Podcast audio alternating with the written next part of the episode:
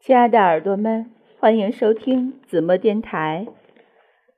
如果你喜欢子墨的声音和文字，请在蜻蜓 FM 上搜索主播名儿“千子墨”，千阡陌的阡，子桑子的子，墨阡陌的墨。欢迎收听子墨的儿童频道、旅行频道以及情感频道。今天我们继续带大家到绍兴走一走，分享一篇关于绍兴的文字。繁华落尽一场梦。吉山街一带是我偏爱的一片老街区，王羲之、蔡元培的故居都在这里。商业开发不算完备，更多旧貌。走在街巷里，抬头总能望见一座小山。山上还有个塔，那就是吉山。吉山是一个来自勾践时代的名字，当年这里因出产吉草出名。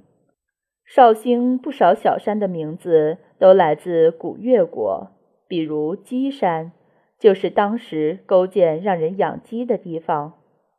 有一次，我走在吉山街，不知赶上什么日子。家家门前都挂了个彩纸灯，扎成各种形状，从龙、狗、鸡、兔到飞机、宇宙飞船等都有。手艺不精细，但造型的跨度令人匪夷所思。整条街就这样透出一种漫不经心的戏谑感。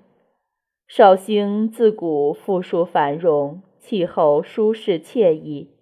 早就有品赏灯笼的传统，每到年节，从通衢到曲巷，个个张灯，赏灯就成了盛事。晚明的张岱在《陶渊梦忆》里就讲过自己收藏灯的经历。那时能工巧匠也多，张岱说有个匠人擅长剪彩为花，照以冰沙，有烟笼芍药之制。现在的灯虽然没那么神妙，终究是将这传统延续下来。张岱看到的盛景远比一般人要多。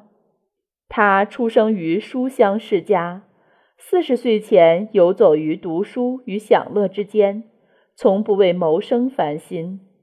对于节俭、贫薄、豪奢没有深刻概念。他四岁时，家里办过一次盛会。点的灯照亮了整座龙山釜山。六十多年后，他还记得那情景：山下望如星河倒柱，郁郁熊熊。有兴趣的事情，他都会玩到极致，比如饮茶，要以各地名泉煮各种名茶，找出最相配的茶与泉。迷上琴，就与友人缔结私社；迷上斗鸡。就创斗鸡社，家中养了戏班，对剧本和伶人的品鉴也入木三分。他门下的女伶中有个叫朱楚生的，毕生心血集于戏曲，唱功毫无瑕疵。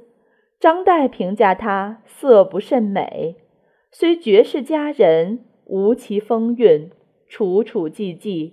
其孤意在眉，其深情在睫。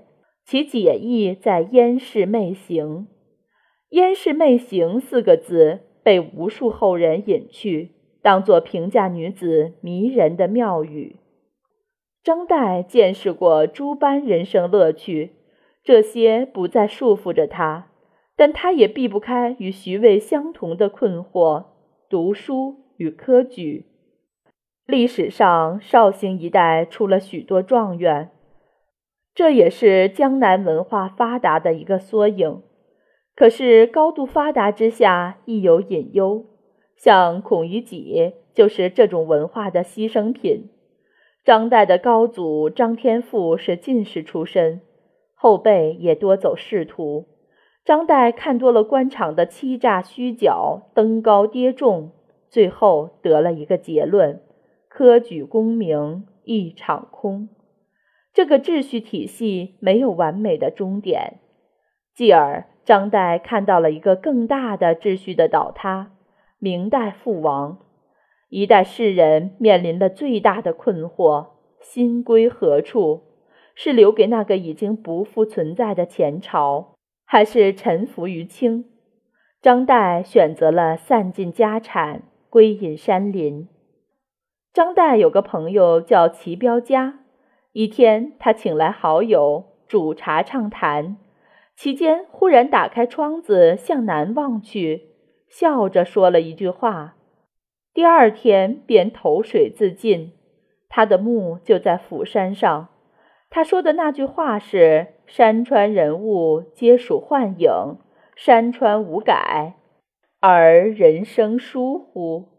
又一世矣。”